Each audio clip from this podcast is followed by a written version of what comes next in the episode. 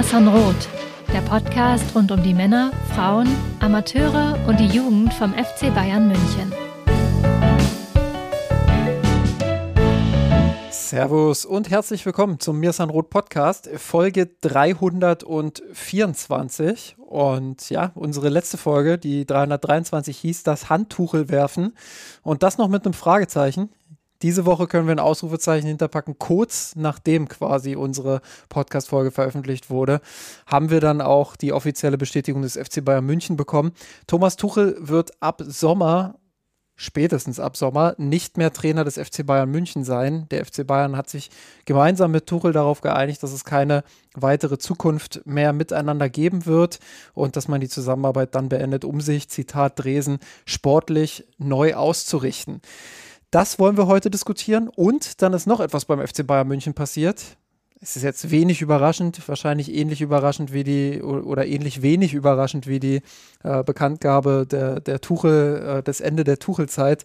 Ähm, Max Eberl das, äh, auch das haben, haben viele schon vorhergesehen, das wurde seit Monaten berichtet, wird am 1. März 2024 als Sportvorstand beim FC Bayern München übernehmen. Das hat der FC Bayern glücklicherweise vor unserer Podcast-Aufnahme, nämlich wenige Minuten vorher, äh, bekannt gegeben. Das heißt, wir haben jetzt die Möglichkeit, sogar eine, eine Art Rapid Reaction darauf zu machen ähm, und das alles zu diskutieren. Einerseits natürlich Tuchel, andererseits Eberl und irgendwo zwischendrin dann auch noch das Leipzig-Spiel der Bayern Männer, denn auch das ist ja passiert. Die Bayern haben ausnahmsweise mal ein Fußballspiel gewonnen. Und ja, all das werde ich natürlich nicht im Monolog hier mit mir selbst diskutieren, sondern ich habe mir zwei wunderbare Gäste eingeladen. Was heißt Gäste? Sie sind beide Teil unserer Redaktion. Einerseits Georg, der alte Hase mit Doppel-A. Schön, dass du da bist, Georg. Hi Justin, freut mich hier zu sein. Du, mein, meine erste Reaction ist ja äh, eine jetzt für, leicht für dich überraschende. Aber mir schwört, seit du es gesagt hast, äh, Folgentitel 324 im Kopf herum. Äh, wusstest du, wusstet ihr, dass 324 eine Quadratzahl ist, nämlich äh, 18 mal 18. Das musste ich loswerden, hat keine tiefere Bedeutung, aber Denkt mal drüber nach. Ja, denkt mal alle drüber nach und sagt uns, was die Zahl 18 im, im Kontext FC Bayern München zu bedeuten hat.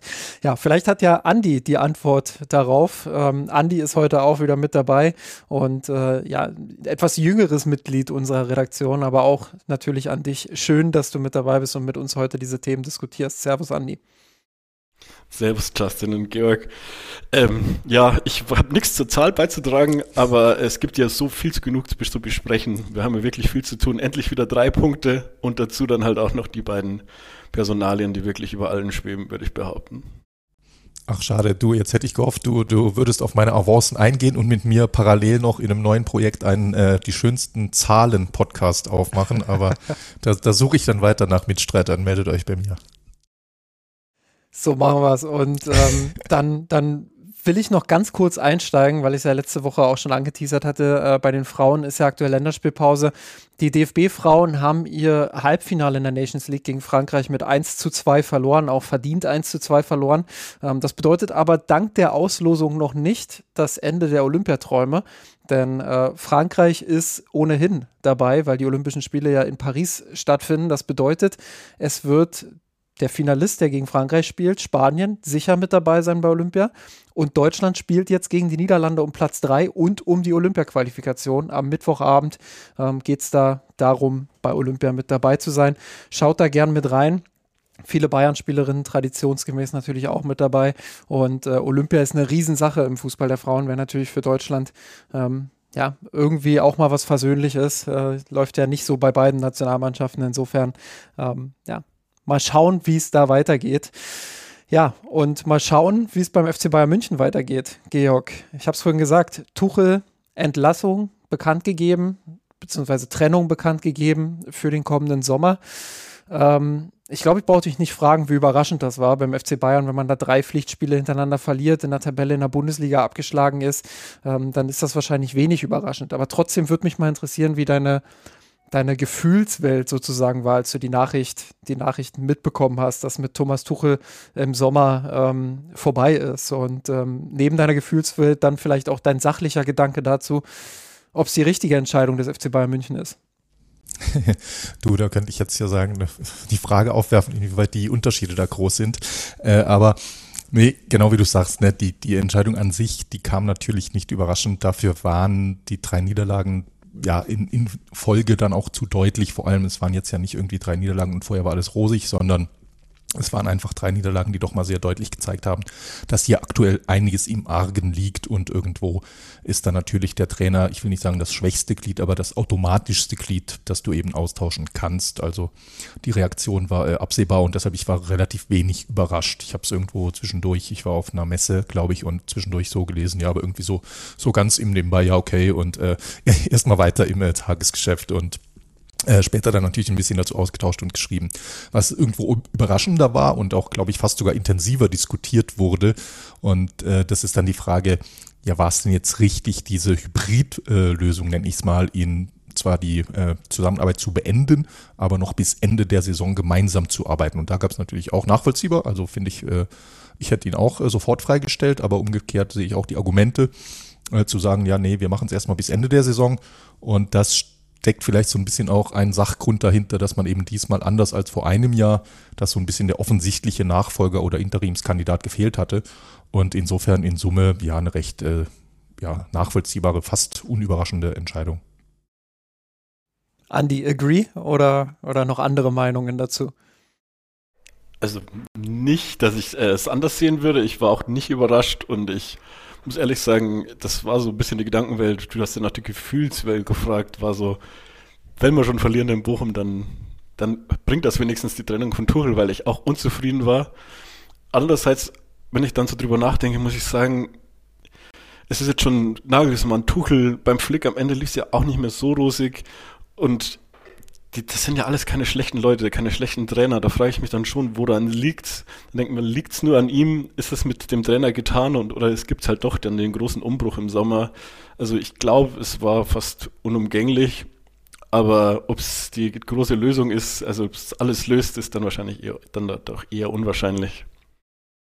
Georg, jetzt, jetzt hat man in Social Media natürlich eine, eine Riesendebatte darüber auch äh, mitbekommen. Ähm, die Mannschaft ist schuld, der Trainer ist schuld, die Verantwortlichen des FC Bayern München in der Führungsetage sind schuld. Ähm, das typische, die typische Suche nach dem Schuldigen quasi. Ich habe es in einem meiner Artikel äh, so formuliert, ähm, es gibt nicht den Einschuldigen, sondern alle drei sind schuld. Ähm, aber ich finde gerade dieses, dieses Verhältnis Mannschaft-Trainer, Andi hat es gerade angesprochen, Hansi Flick, ja, war erfolgreich, aber auch bei ihm war dann nach diesem es ist ein bisschen despektierlich, aber nach diesem, nach diesem Glücksjahr, sage ich mal, äh, nach diesem Hansi im Glückjahr, ähm, war ja bei ihm auch relativ schnell so ein, so ein, so ein, so ein Negativtrend irgendwo auch zu erkennen. Und äh, es war absehbar, dass das auch nicht so nachhaltig sein würde. Julian Nagelsmann nicht so erfolgreich gewesen mit dem FC Bayern München, wie man es sich vielleicht erhofft hätte. Auch er dann immer wieder mit diesen Phasen, wo es so gar nicht lief. Ähm, auch vorher gab es Trainer, die, die ganz unterschiedlich, ganz unterschiedlich veranlagt waren, die es aber nicht geschafft haben, mit dem FC Bayern München erfolgreich zu sein. Ähm, wie sehr kann man Tuchel für diese aktuelle Krise tatsächlich verantworten und wie sehr kann man ihn dann aus der Schusslinie nehmen, wie es teilweise getan wird, ähm, weil es quasi Faktoren sind, die kein Trainer in Anführungsstrichen beeinflussen kann. Wo ist da deine Position? Ja, du hast natürlich in einem äh, exzellenten Artikel übrigens, empfehle ich allen nachzulesen. nee, nee also, äh, ernsthaft, das ist nämlich ziemlich gut auf den Punkt gebracht. Es ist natürlich nicht im, nie, es ist nie eine Alleinschuld oder äh, fast nie. Und äh, aktuell merkt man so ein bisschen, mir kommt es zumindest so vor, so medial und in der Öffentlichkeit ist im Moment gerade äh, Opferstories äh, ziehen auch immer gut. Da wird jetzt dann, äh, ist, ist die böse, trainerfressende Mannschaft und der kalte Vorstand und der Tuchel das arme Opfer äh, das, das überschießt in meinen Augen dann massiv in die Richtung, weil Tuchel hat nachweislich wirklich viele Fehler gemacht, wo wir lange gedacht haben, ja, irgendwie, weil er so ein Welttrainer ist, ein Weltklasse-Ruf hat, haben wir ihm auch, also wir hier auch konkret im Podcast auch viel, viele Themen angesprochen und ihm durchgehen lassen. Ne? Wir haben ihn relativ stark kritisiert damals nach der Hammann-Diskussion für die Art der Öffentlichkeit. Wir haben ihn im Sommer diskutiert, weil er so eine ambivalente Rolle in der Transferpolitik ein, eingenommen hatte, als Teil der Kommission äh, quasi über die, oder des Komitees, so hieß es, glaube ich, danach dann über das Komitee zu schimpfen. Seine äh, Palinia-Offensive kam viel zu spät. Das, die Analyse haben wir hier äh, im Podcast im April gemacht, dass ein Damals haben wir es noch nicht Holding Six genannt, da sind Anker Sechser fehlt. Die haben wir auch schon vor zwei Jahren gemacht. Ne? Die haben wir im Prinzip gemacht seit, äh, seit Philipp Lahm und äh, Toni Groß weg sind, sagen wir, da fehlt spielerisches Element im zentralen Mittelfeld. Thiago allein kann es nicht schultern und jetzt ist der noch weg. Also das sind offensichtliche Baustellen, Tuchel selbst dann aber zumindest äh, hätte erkennen können und anders fordern können. Da hat er ja ein Mitspracherecht gehabt. Und dann, wie gesagt, es ziehen sich viele Fehler durch die Saison. Und das ist für mich tatsächlich sogar in Summe ausschlaggebender als die reine sportliche Momentaufnahme. Drei Niederlagen in Folge sind hart, ja natürlich, und waren der Auslöser, aber nicht die alleinige Ursache für die äh, Freistellung jetzt. Weil die Punktausbeute, dieses Vergleich haben wir ja auch oft genug gemacht, die ist immer noch gar nicht schlecht in der Bundesliga. Wäre nicht Leverkusen dieses absurd gute Team, Bayern wäre ja Tabellenführer. Mit der Punktausbeute wären es, glaube ich, in neun der letzten zehn Jahre oder vielleicht in zehn der letzten zehn Jahre Tabellenführer gewesen nach 23 Spielen. Und ähm, Lazio, auch unter Pep haben wir mal in der Champions League Hinspiele verloren. Ich glaube, Porto war das mal und danach dann im Rückspiel, äh, ich weiß nicht mehr wie, aber sehr, sehr hoch gewonnen. Äh, die, die Chance hat er ja noch gegen Lazio. Äh, das heißt, wären nur drei Niederlagen und Tabellenplatz zwei, aber ansonsten hättest du ein positives Gefühl bei Tuchel. Stichwort, er nimmt die Mannschaft mit, er hat eine Vision, er entwickelt die Mannschaft genau dahin, wo wir die Mannschaft haben wollen und auch den Verein. Dann hätte man ihm das durchgehen lassen. Und das hat er einfach nicht hinbekommen. Er hat es nicht hinbekommen, trotz der symbolträchtigen Fotos mit Uli Hoeneß auf dem, äh, auf dem Trainingsplatz, da eine wirkliche Verbindung aufzubauen zu den Altvorderen und dem aktuellen Vorstand. Er hat es nicht hinbekommen, gemeinsam mit seiner Mannschaft eine Einheit zu werden, obwohl wir da auch zwischendurch dachten, es wächst da ein bisschen was zusammen, aber offensichtlich ja nicht, wie wir jetzt sehen. Also da gibt es viele, viele, viele Themen, die man ihm mehr oder weniger stark ankreiden muss. Und wenn dann noch die schlechten Ergebnisse kommen, dann glaube ich, ist äh, letztlich dann auch die richtige Entscheidung zu sagen, verflucht, es hat schon wieder nicht geklappt, äh, aber letztlich, wenn du merkst, es klappt nicht, dann musst du halt wieder die Konsequenz ziehen und die hat der FC Bayern jetzt äh, in meinen Augen richtigerweise gezogen was, dazu kommen wir dann aber später, äh, den FC Bayern jetzt nicht äh, von Schuld äh, freistellt und die übrigen Kollegen im Vorstandsteam und äh, der, die übrigen Kollegen von Tuchel im Komitee und äh, natürlich ähnlich auch äh, einzelne Spieler. Aber wie gesagt, Tuchel hat, glaube ich, genug dazu beigetragen. Ich kann mich sogar noch erinnern an das Spiel, das du meinst, Georg. Ähm, 3-1 in Porto verloren unter Guardiola und dann das Rückspiel. Ich kann ja, mich ne? nicht mehr genau erinnern, wie es ausging, aber ich glaube, zur Halbzeit stand schon 5-0. Ja, 6-1, ja. 6-0, irgendwie sowas war das. Genau, es ist dann ausgegangen, aber die nach der Halbzeit war es schon entschieden zur Halbzeit. Und aber sowas sehe ich leider jetzt nicht kommen. Ich befürchte, das werden wir nicht sehen jetzt gegen Lazio zu Hause.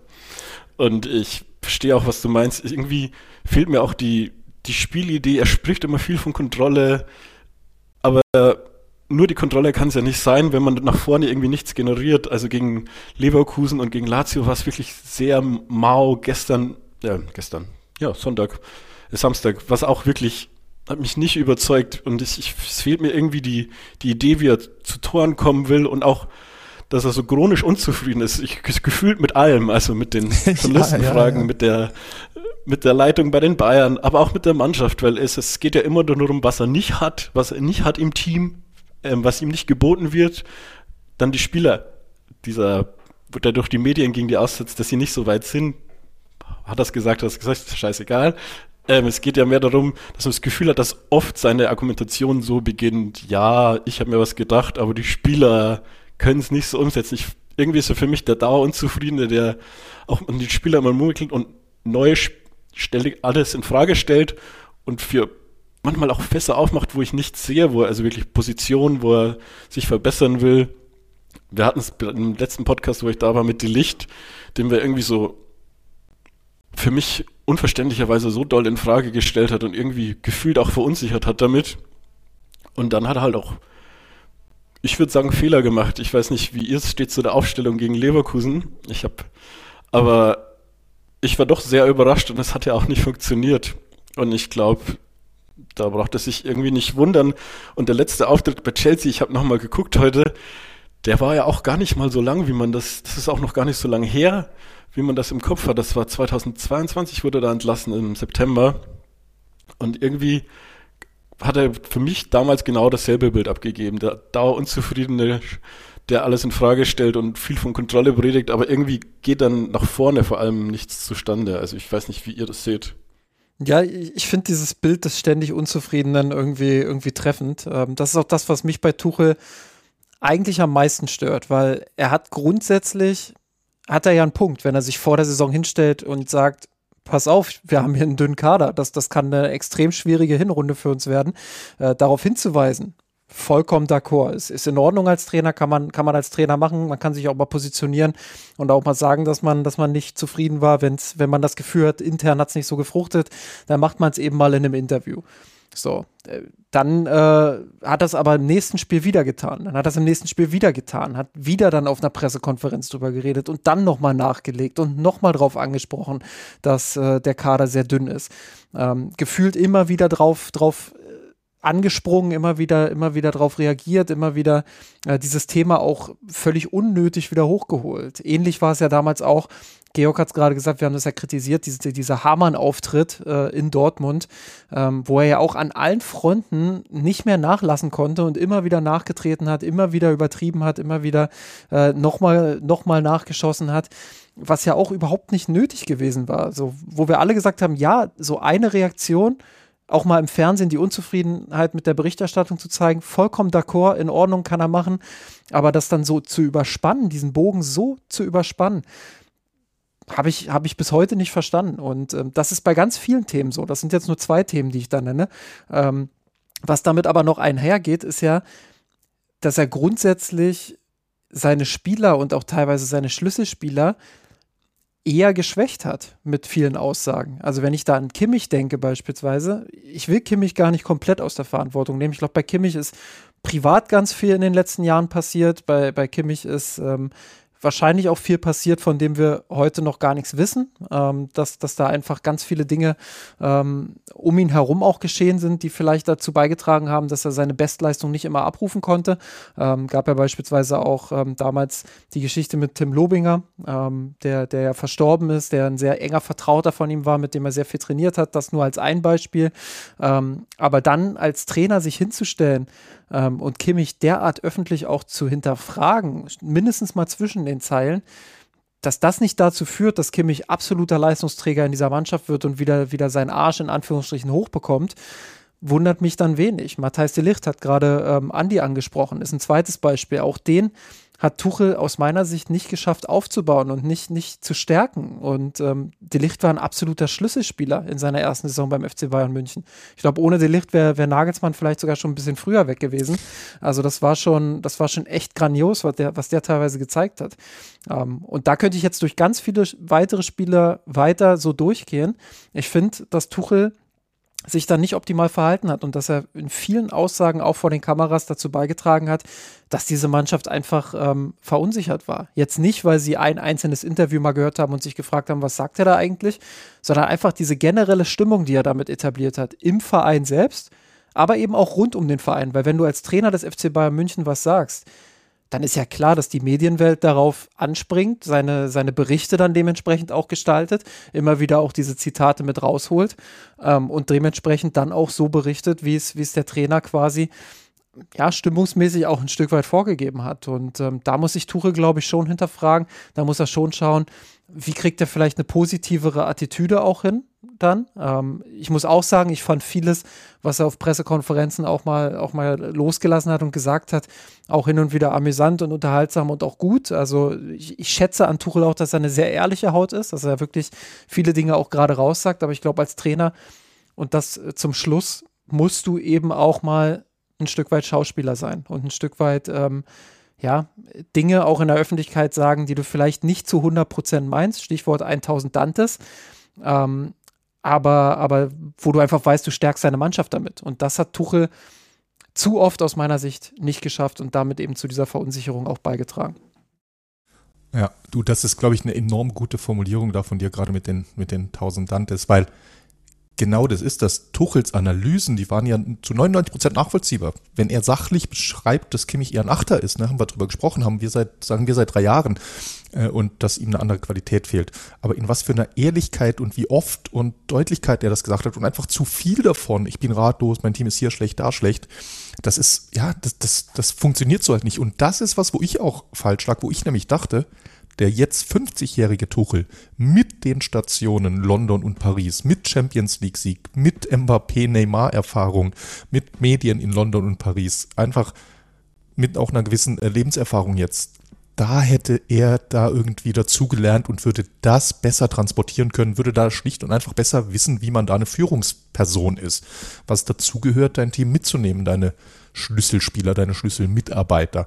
Und dass er dort noch irgendwo ein bisschen, ja, man muss fast so nennen, naiv ehrlich war, das hätte ich dem 38-jährigen Tuchel durchgehen lassen, der der Taktik-Nerd in Mainz war. War er mit 38 noch in Mainz? Ja, könnte es ungefähr hinhauen. Ne? Aber dass das jetzt immer noch der Fall ist, das, das hat mich ehrlich gesagt auch überrascht. Da habe ich gedacht, da hätte er sich deutlich weiterentwickelt in diesen äh, letzten Stationen. Absolut sehe ich, sehe ich ganz genauso. Und ähm, das ist auch das, das ist der Punkt tatsächlich, der mich bei Tuchel äh, mit am meisten enttäuscht hat, weil ich halte ihn immer noch für einen absoluten Weltklasse-Trainer. Ich meine, wer, wer sind wir hier im Podcast dann auch zu, zu sagen, er sei kein Weltklasse-Trainer oder so? Darum geht es ja auch gar nicht. Es ist einfach, dass, dass da Dinge deutlich wurden, die offenbar nicht gepasst haben. Und ähm, ja, ja, man kann darüber diskutieren, dass die Mannschaft des FC Bayern München vielleicht schwierig ist, auf vielen Ebenen. Und ich glaube, das haben wir auch häufig in der Vergangenheit getan, indem wir darauf angesprochen haben, die Balance im Kader stimmt nicht, was, was Spielertypen angeht. Wir haben oft genug gesagt, ähm, dass hier und da vielleicht auch mal über Müller hinaus im Feld dann äh, eine Art Leader fehlt, der das Team mitreißen kann, der, der es schafft, äh, da dann wirklich auch schwierige Situationen nochmal mit umzudrehen. Ähm, haben wir auch oft genug drüber gesprochen. Also, wie du schon sagst, Tuchel hat ja berechtigte Kritikpunkte. Aber von einem Trainer des FC Bayern München auf diesem Niveau erwartet man dann eben, dass er, dass er damit umgehen kann und dass er eben auch Lösungen findet. Und ich finde, da war er wenn wir jetzt auch ins Taktische so ein bisschen blicken, ein Stück weit auch zu stur. Da war ein bisschen, bisschen zu sehr darauf aus, was ist sein eigenes System und wie presst er die Spieler dort rein. Und ähm, ich bin eher ein Freund von Trainern, die sagen, ja, ich habe eine Grundvorstellung von Fußball, ich, ich habe eine klare Idee davon, wo ich hin will, aber ich bin flexibel und, und ich sehe, dass Leroy Sané zum Beispiel ähm, ja, dass, dass der auf einer anderen Position vielleicht ein Stück weit besser ist als auf, auf der Position, wo er aktuell spielt. Ich sehe, ähm, dass, dass ein Kimmich vielleicht nicht gerade herausragender Sechser ist, ähm, was das Defensive angeht, aber dann muss ich eben im Mittelfeld ein bisschen umstellen, muss schauen, dass ich da ähm, ja, taktisch einfach drauf reagiere und, und das hinbekomme. Ich bin überzeugt davon, dass Tuche sich Gedanken gemacht hat, wie er das alles ähm, reinpressen kann. Aber für mich war die Prämisse bei ihm, und das ist wirklich eine reine Bewertung von außen. Also ich sitze nicht bei ihm mit dem Büro, ich will das auch gar nicht vorgeben, äh, dass ich da bei ihm im Büro sitze und das weiß, aber für mich sah es eben so aus, als hätte er eine sehr klare, strikte Vorstellung davon, wie sein System auszusehen hat. Und dann hat er eben auch mal bei zwei, drei Spielern gesagt, okay, ist nicht eure Optimalposition, ist nicht eure optimale Rolle, aber vielleicht ist es das Beste für, für mein System und deshalb presse ich euch da rein. Und ähm, für mich hat es danach ausgesehen hin und wieder und deshalb ähm, ja, war ich ein bisschen, bisschen enttäuscht davon, dass er da nicht flexibler war und ein bisschen, bisschen mehr auch eingelenkt hat und ein bisschen mehr auch nach Lösungen gesucht hat, statt immer wieder die Probleme anzusprechen und auch zu akzentuieren irgendwo. Lasst uns mal ähm, über das Leipzig-Spiel sprechen, weil das hängt auch ganz eng zusammen, finde ich, mit dieser Entscheidung, den Trainer im Sommer dann auch ähm, ja, sich vom Trainer zu trennen im Sommer. Ähm, wurde auch viel diskutiert unter der Woche.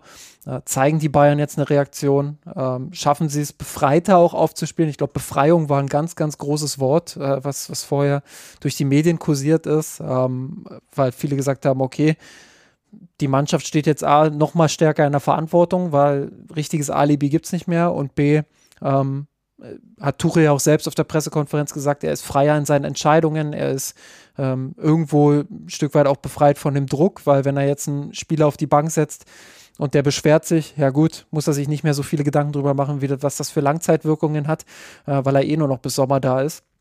Ähm, Andi, wie, wie war dein Gefühl nach diesem 2 zu 1 Sieg? Ähm, hast du befreite Bayern gesehen oder, oder eher nicht? Leider nein. Also wir haben uns ja für den Spielbericht so ein bisschen darauf geeinigt, dass man so früher gesagt hat, man gewinnt so Meisterschaften, wenn man schon nicht so weit zurückliegt. Aber man müsste halt, äh, das macht man halt, wenn man sonst gut gespielt hat und dann mal so ein Topspiel so mitnimmt. Aber man hat ja vorher schlecht gespielt und nimmt dann so ein Topspiel, ich würde schon sagen, sehr glücklich mit. Also ich ich, ich dach, hab, war frohe Hoffnung, als es mit der großen Chance für Kane losging, die Blaswig noch zu vereiteln wusste. Aber Leipzig hat ja wirklich wenig angeboten in der ersten Halbzeit. Und trotzdem kam da wirklich wenig. Also im Grunde hatte man die zwei Chancen durch Kane und Sané Die haben ein bisschen den, Absch den Abschluss verpasst. Aber das war eine Halbfeldflanke und eine Einzelaktion von, von Musiala, der da aufdreht und dann den Steckpass super spielt. Und in der zweiten Halbzeit wird es ja deutlich schlechter. Die Leipziger kamen auf. Es gab wirklich viele Chancen, muss man sagen. Und da hätte man gut und gerne das Spiel auch verlieren können.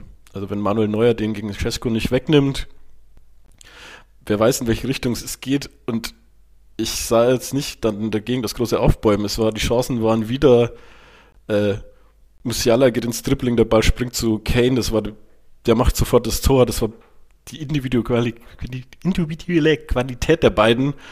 Es war wieder eine Halbfeldflanke auf Kane und dann am Ende ein langer Ball, der den Lucky Punch bringt. Aber die große spielerische Idee, dass die Bayern sich da völlig befreit auftreten, das habe ich gar nicht gesehen, leider. Was mich da überrascht, da wird mich mal eure Meinung interessieren, weil du hast es ja gerade gut beschrieben, Andi, dass die erste Halbzeit eigentlich wieder ganz okay war und nach der Halbzeit dann wieder so ein großer Knacks im Spiel war. Äh, und das war jetzt ja nicht zum ersten Mal. Das ist auch ein roter Faden der letzten, ich weiß jetzt gar nicht wie vielen Spiele, zwei, drei, vier, fünf Spiele gegen, gegen Bochum. Da war es zum einen nach der Spielunterbrechung durch die Proteste, aber auch nach der Halbzeit ein Knacks drin. Äh, gegen Leverkusen gab es einen deutlichen Unterschied ab der Halbzeit. Gegen Lazio auch, jetzt hier wieder. Auch das gibt mir Rätsel auf, weil auch hier gilt ja, Tuchel hatte ja früher den Ruf, äh, ein auch sehr guter Ingame-Coach zu sein, der eigentlich dass er eigentlich der ist, der die guten Anpassungen macht auf den Gegner und in der zweiten Halbzeit spätestens besser sein müsste, bessere Antworten hat.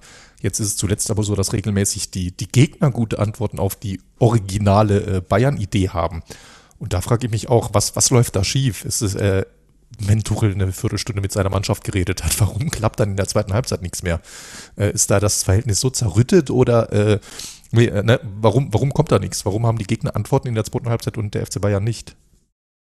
Klang so, als, als würdest du denken, er zieht sich runter mit seiner negativen ja, Genau, genau. Nee, ich wollte es nicht aussprechen, aber oh ähm. Gott, ihr schon wieder, oh Gott, du schon wieder. Oh nee, kein Bock mehr heute.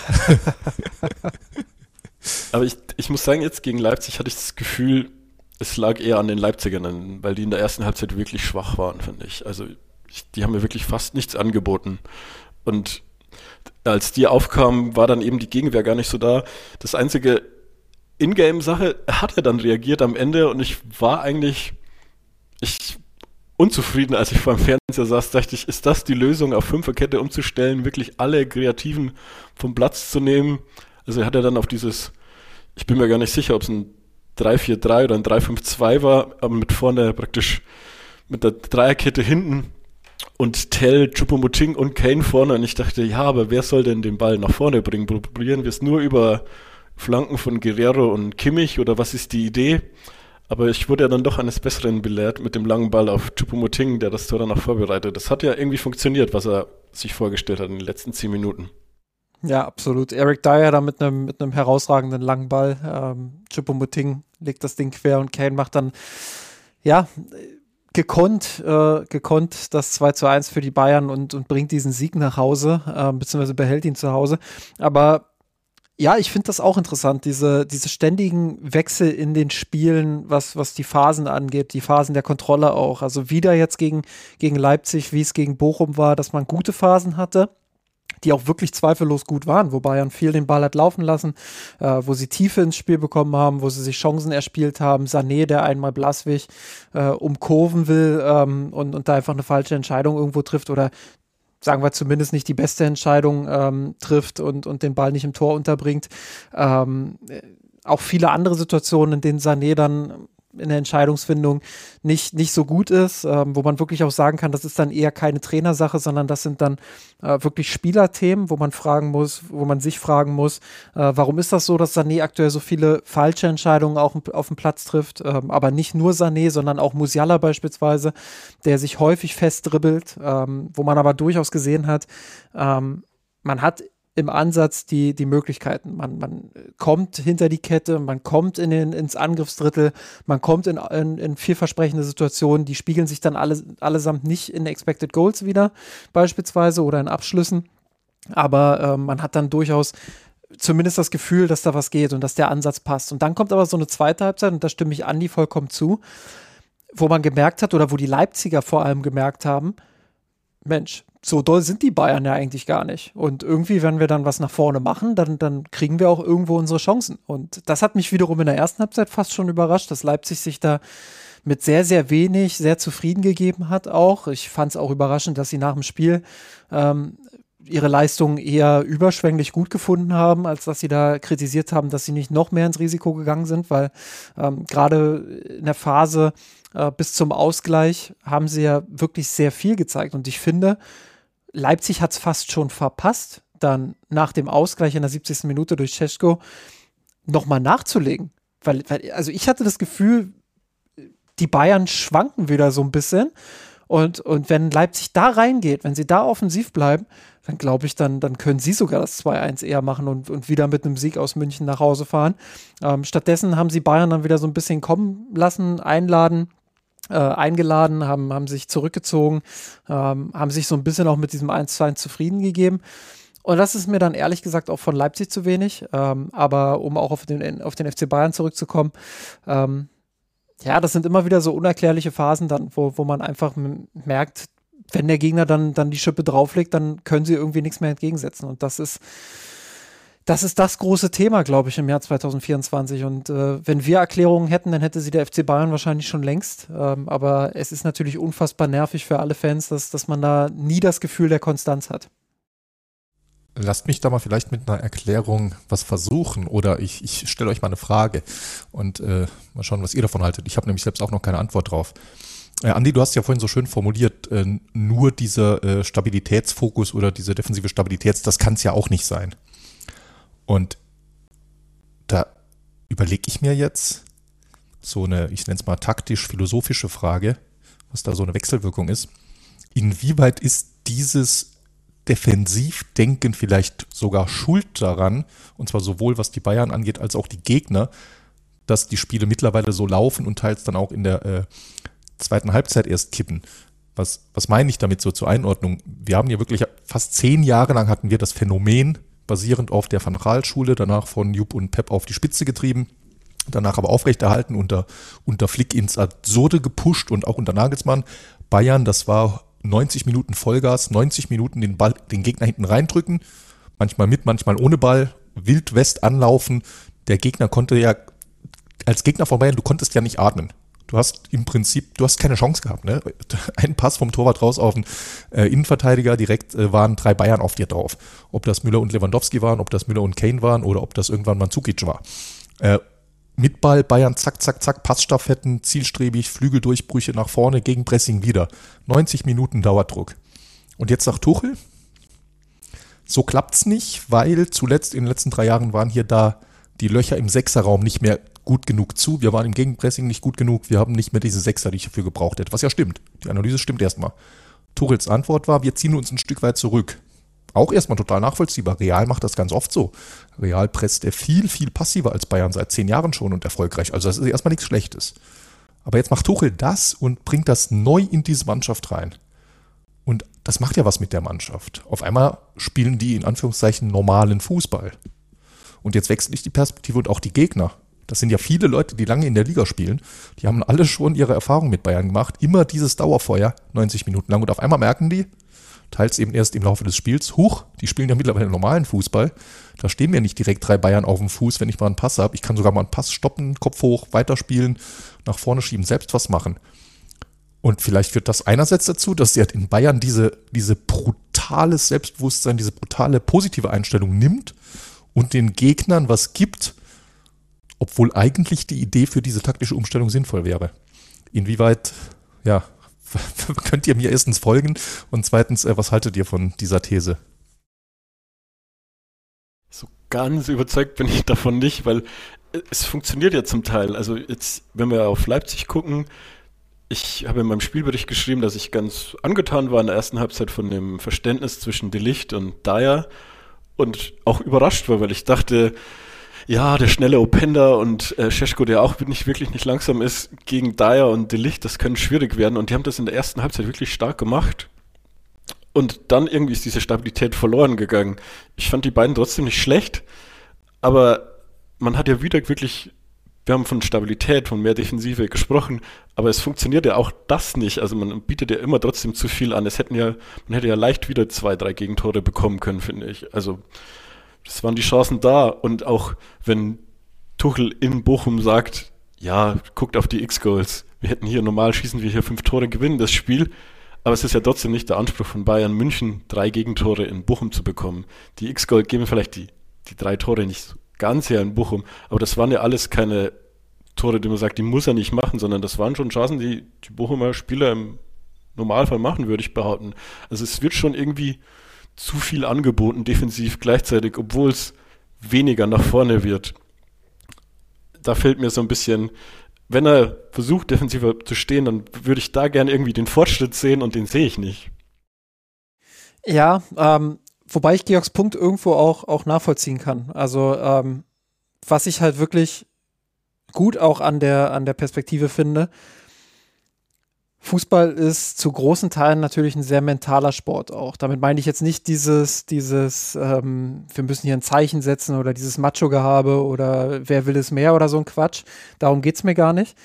Sondern mir geht es wirklich darum, vielleicht mal aus der Perspektive von Atletico Madrid gesehen, die seit Jahren unter Diego Simeone einen Fußball spielen, der sehr passiv ist dahingehend, dass du sehr viel gegen den Ball arbeitest, dass du mit, äh, mit, mit vielen tiefen Verteidigungsmomenten auch arbeitest. Und das ist im Fußball für viele, für viele Spieler eine der schwersten Sachen überhaupt, weil du mental als Fußballer, scheißegal, ob du, ob du ein Andrich bist, ob du ein Kimmich bist oder, oder ob du ein Jens Jeremies bist, du willst als Fußballer mit dem Ball spielen. Das ist, das ist quasi der Urinstinkt eines Fußballers. Du willst mit dem Ball spielen, du willst den Gegner attackieren, du willst, ähm, du willst aggressiv sein, auch in den Zweikämpfen gegen den Ball, du willst ähm, immer aktiv irgendwo sein. Und dann aber eine, eine Spielweise zu haben, die mindestens mal in Phasen passiv ist,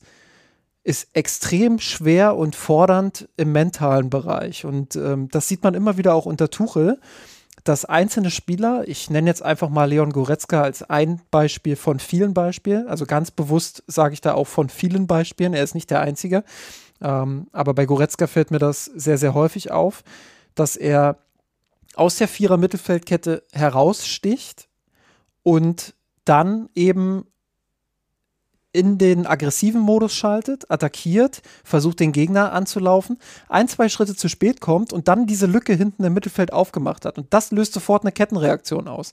Kimmich als Partner beispielsweise muss dann auf die äh, Goretzka-Position schieben, dann ist seine Position offen, da muss dann vielleicht ein Innenverteidiger rausschieben, da ist dann wieder die Innenverteidigerposition offen, da muss wieder jemand nachschieben. Das ist so eine Kettenreaktion. Und wenn der Gegner dann immer diesen einen Schritt schneller irgendwo ist, weil ursprünglich Goretzka eben eine, eine instinktive Aktion hatte, die, die taktisch gar nicht so gedacht war, ähm, dann hast du vielleicht Räume und dann kannst du, kannst du den FC Bayern oder den Bayern da richtig wehtun. Andersherum, wenn du vorne attackierst, hast du A natürlich nicht so viel Zeit zum Nachdenken und, und B, ja, du hast auch da Momente, wo du Lücken reißt, aber es ist, es, es entspricht vielleicht ein bisschen mehr dem Naturell der Mannschaft, ein bisschen mehr dem Naturell der Spieler. Ähm, also, auch da, wie gesagt, Fehlerpotenzial. Wir haben es unter Flick oft genug gesehen. Lange Bälle nach vorn, zwei Stürmer sind durch und du fragst dich, warum presst du so weit, so weit vorne? Also auch das mhm. ist nicht das Allheilmittel, aber um das einfach mental so ein bisschen zu erklären, warum das unter Tuchel äh, nicht immer so funktioniert hat, wie er es sich vielleicht auch selber gewünscht hat. Ich glaube, ähm, und das ist auch ein Stück weit das, was ich übrigens meinte, mit dem, er hätte vielleicht ein bisschen flexibler sein müssen. Ich glaube, er hat seine Mannschaft da tatsächlich ein bisschen zu sehr beschränkt, ein bisschen zu sehr den Gedanken reingebracht in die Mannschaft, wir müssen uns zurückhalten, wir müssen, wir müssen defensiv denken, wir müssen ähm, ja ein bisschen vorsichtiger auch spielen. Und das sieht man auch im Ballbesitzspiel ganz oft. Ich meine, Kimmich ist das absolute Paradebeispiel dafür.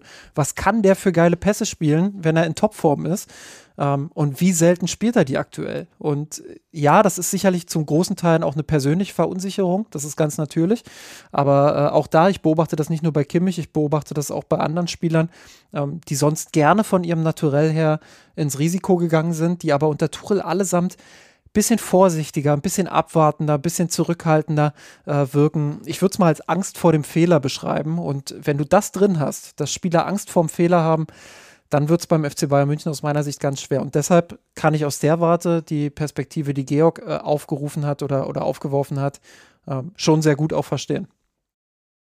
Ja, du hast jetzt meine Idee auch schon wieder viel eleganter formuliert und dann, dann ist auch, aber, aber dafür sind wir hier im äh, Dreier-Sparring, äh, ne, hier erstmal eine Idee aufwerfen und dann, dann äh, ja, formulieren wir die schön und dann wird sie vielleicht plausibler. Nee, aber gerade nämlich, wie du es jetzt formuliert hast, diese Angst vor dem Fehler, das ist insofern wieder ein logischer Schluss zu dem, was du vorher gesagt hast, dass Tuchel in seiner Analyse viel zu fehlerorientiert ist und nicht lösungsorientiert ist. Wenn dein Trainer immer nur sagt, das, das und das hast du falsch gemacht, dann willst du als Spieler danach vermeiden, einen solchen Fehler zu machen. Ne? Das ist im Unternehmen genauso. Wenn irgendjemand, äh, Mitarbeiter, da irgendwo einen Fehler macht und weiß, da kriege ich jetzt vom Chef, von der Chefin einen auf den Deckel, dann versucht er danach erstmal einen Fehler zu vermeiden. Geht aber vielleicht dann sinnvolle Risiken nicht mehr ein oder berichtet gar nicht erst von Fehlern. Wenn du gesagt wird, hey, die Idee war super cool, nächstes Mal spielst du einen Pass noch mit ein bisschen mehr Schärfe, dann kommt er an und zack, klappt das dann traust du dir was zu. Und ich glaube schon, dass man das so ein Stück weit beobachten kann. Und eben, das, das macht was mit der Mentalität dieser Mannschaft. Und das ist auch das, das, was dann dazu führt, irgendwann ist das ja dann ein Teufelskreis. Und das kriegst du nicht mehr raus. Und deshalb glaube ich tatsächlich, Tuchel hätte das hier in der Form nicht mehr rauskriegen können. Äh, zumindest nicht ohne weiteres im Sinne von äh, vielen neuen Spielern. Justin hat auch ein sehr schönes Bild gefunden, finde ich, mit Goretzka, weil das hatte ich sofort vor Augen, diese Aktion, die sieht man wirklich häufiger. Und ähm, aber ich weiß nicht, wie seht ihr das? Ähm, ist es nicht die Veranlagung der Mannschaft, wie die Bayern sie zusammengestellt hat, den Ball zu dominieren und sich wirklich nicht so weit zurückzuziehen? Weil ich, ich denke oft noch zurück an das, die beiden Spiele gegen Manchester City letztes Jahr. Klar, im Kopf hat man die deutlich verloren, ist es auch so, aber es, ich habe es mir schlimmer vorgestellt im Vorhinein. Also ich dachte damals, die dominieren uns. Das war ja nicht so. Also die Bayern hatten in beiden Partien mehr den Ball. Beim Fußball haben gut mitgehalten. Ich glaube, wenn Upamecano nicht so einen Wackeltag hat, wenn er sich nicht so verunsichern lässt und vielleicht, ich würde sagen, auch ein, ein Torhüter da ist, der jetzt wieder da ist und mit einem richtigen Mittelstürmer, wie der jetzt ja da ist, hätte ich uns nicht chancenlos gesehen. Also das 3-0 klingt so hart, aber ich fand, man hat gesehen, dass die Mannschaft das kann und auch gegen starke Gegner sich nicht verstecken muss.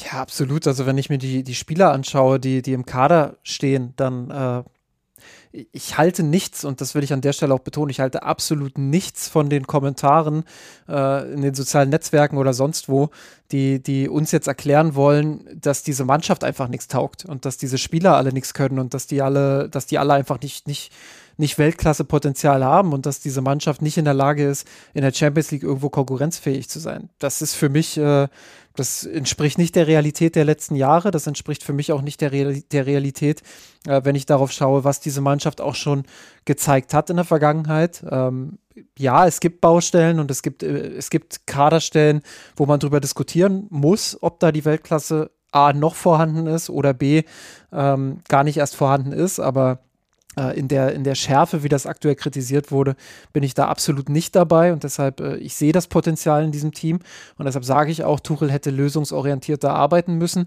ähm, und, und einfach mehr auch in diese Richtung steuern müssen. Ähm, Dennoch, was Manchester City jetzt als konkretes Beispiel auch angeht, muss man natürlich auch dazu sagen, und das ist ein wunderbares Beispiel auch, was du da nennst. Ähm, Pep Guardiola ist, ist herausragend darin, den Gegner zu analysieren und dafür Lösungen zu finden. Und das hat er gegen Bayern München herausragend auch wieder getan und ähm, hat, hat genau analysiert, hey, die haben keinen Stürmer vorne, ähm, lass sie doch mal ein bisschen spielen, lass sie doch mal ein bisschen Scheinkontrolle haben und, und wir äh, nutzen das für uns aus und äh, nutzen dann unser Tempo und unsere Qualitäten im Pressing gegen Pressing. Ähm, und das hat Manchester City herausragend gegen die Bayern gemacht. Also ich habe damals schon auch einen recht deutlichen Unterschied gesehen, bin aber vollkommen bei dir. Das war jetzt kein, kein äh, extremes Drama, was die Bayern da offenbart haben. Also sowas auch nicht, aber ähm, das ist einfach das, was gute, was, was Weltklasse-Trainer in der Lage sind zu tun, dass sie, dass sie ihre eigene Mannschaft auch mal anpassen können, dass sie, dass sie in der Lage sind, flexibel zu sein, dass sie auch mal von ihren eigenen ähm, ja, von ihren eigenen Vorstellungen oder ihren eigenen Prämissen und ihren eigenen Zielen auch mal oder taktischen Zielen auch mal so ein bisschen abweichen. Konkret bei Guardiola war es jetzt eben das, zu sagen, wir verzichten mal ganz bewusst auf Ballbesitz, obwohl Ballbesitz für mich normalerweise alles bedeutet, weil ich einfach glaube, dass das der, bessere Spielplan für dieses Spiel ist. Ähm, Xabi Alonso hat das gegen die Bayern gemacht, abgewichen vom Ballbesitz, ähm, hat, hat gesagt, okay, ähm, es ist besser für uns, wenn wir, wenn wir nicht ganz so viel vom Ball haben, wie wir es sonst haben. Ähm, auch das hat gut funktioniert. Und normalerweise traue ich das Tuchel auch zu. Auch er ist eigentlich ein Trainer in der Vergangenheit gewesen, der, der viel Anpassungsfähigkeit hatte und auch oft die richtigen Entscheidungen dort getroffen hat.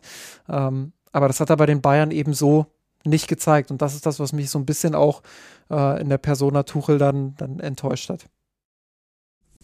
Das finde also ich einen Punkt. Ja, Entschuldige, Georg. Nee, gerne. Ähm, ich fand die Alonso-Aufstellung gegen Bayern fast zu vorsichtig und da hätte ich mir auch irgendwie gewünscht, dass man, ich weiß, viele Fans sind der Meinung, Stanisic, das war ein großer Fehler, aber ich fand die Aufstellung von Stanisic gegen Bayern, da, ich dachte eigentlich, das wäre ein riesen Faustpfand für uns, weil das, dem kann man attackieren, weil wir haben als Fans ja doch oft genug gesehen, wie Stanisic in der Bundesliga ein Problem war gegen schnelle, wendige Spieler in der Defensive. Und ich dachte eher, das wäre ein Ding, das Tuchel sich zu eigen machen kann, um den zu attackieren? Oder seht ihr den doch so stark, dass der auch nächstes Jahr bei Bayern eine Rolle spielen kann?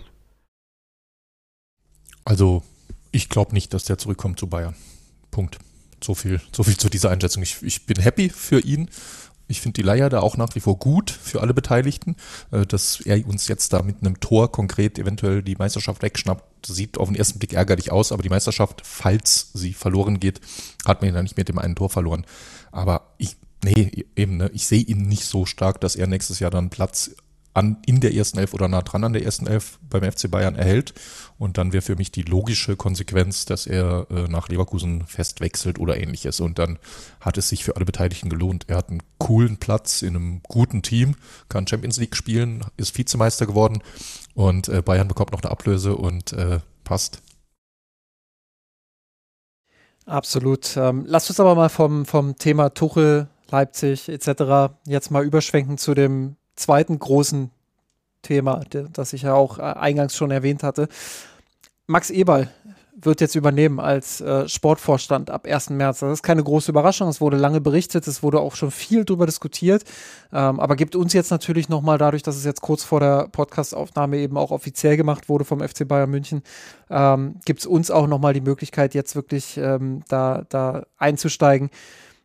Und ich finde, das ist auch ein guter Übergang zu, zu all den Problemen, die wir jetzt genannt haben, weil Max Eberl als sportlicher Leiter, als Sportvorstand, Georg, ist ja jetzt auch dafür da, diese Probleme anzugehen und diese Probleme zu lösen.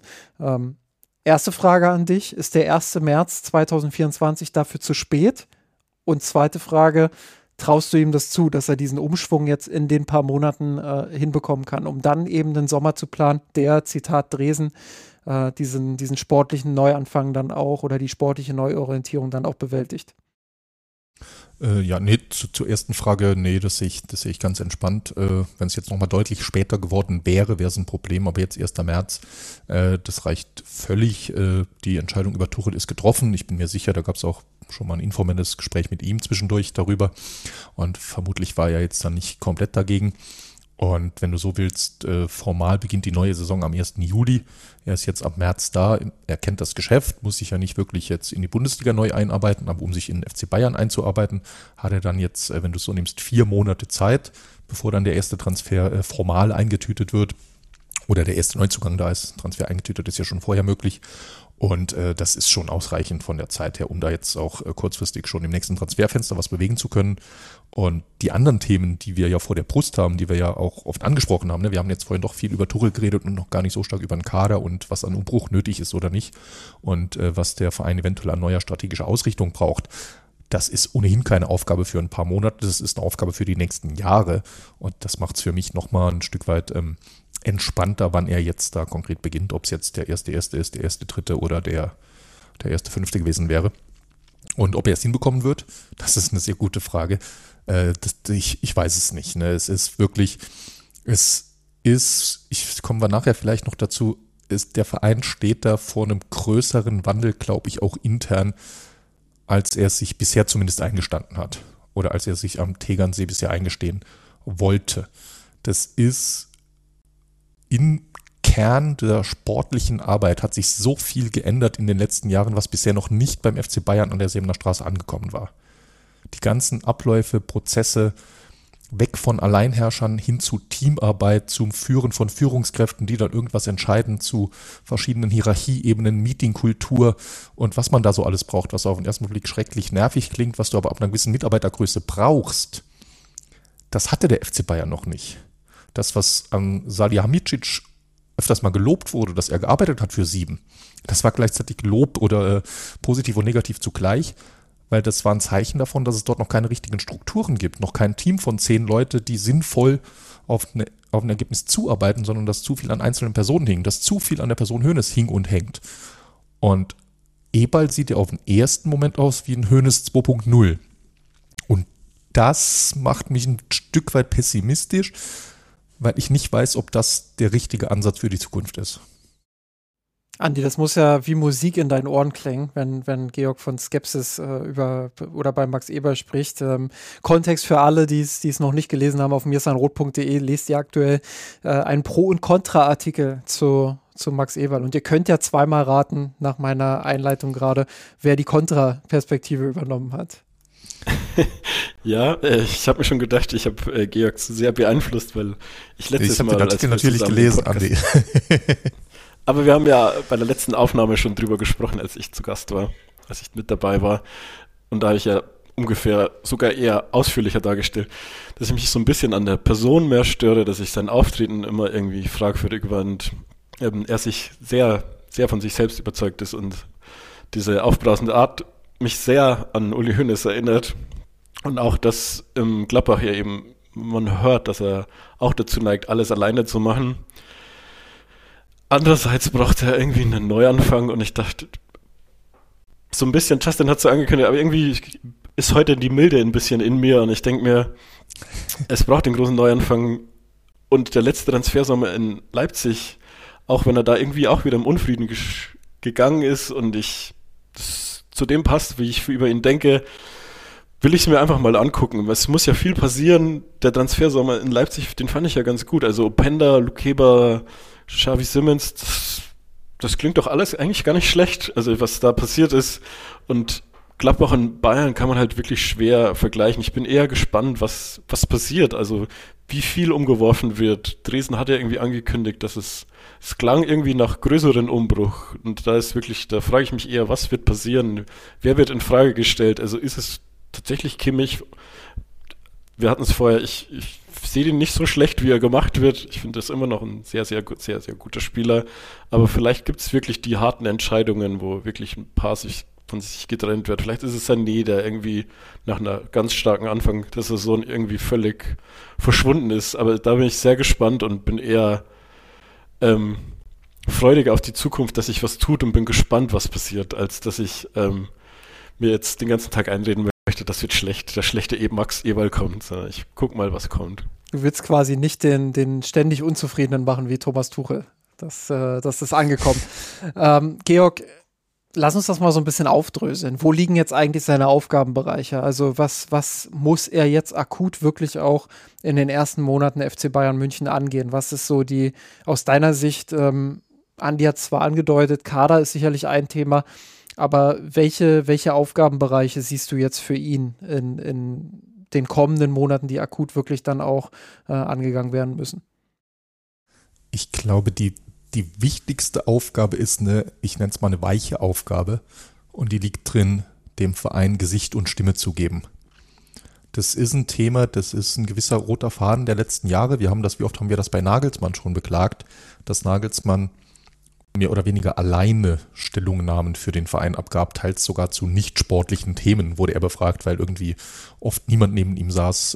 Brazzo hat sich nach und nach ein bisschen in die Rolle reingearbeitet, aber hat dann nie die äh, Ausstrahlung oder auch die, die äh, ja, Relevanz gehabt wie, wie vor ihm.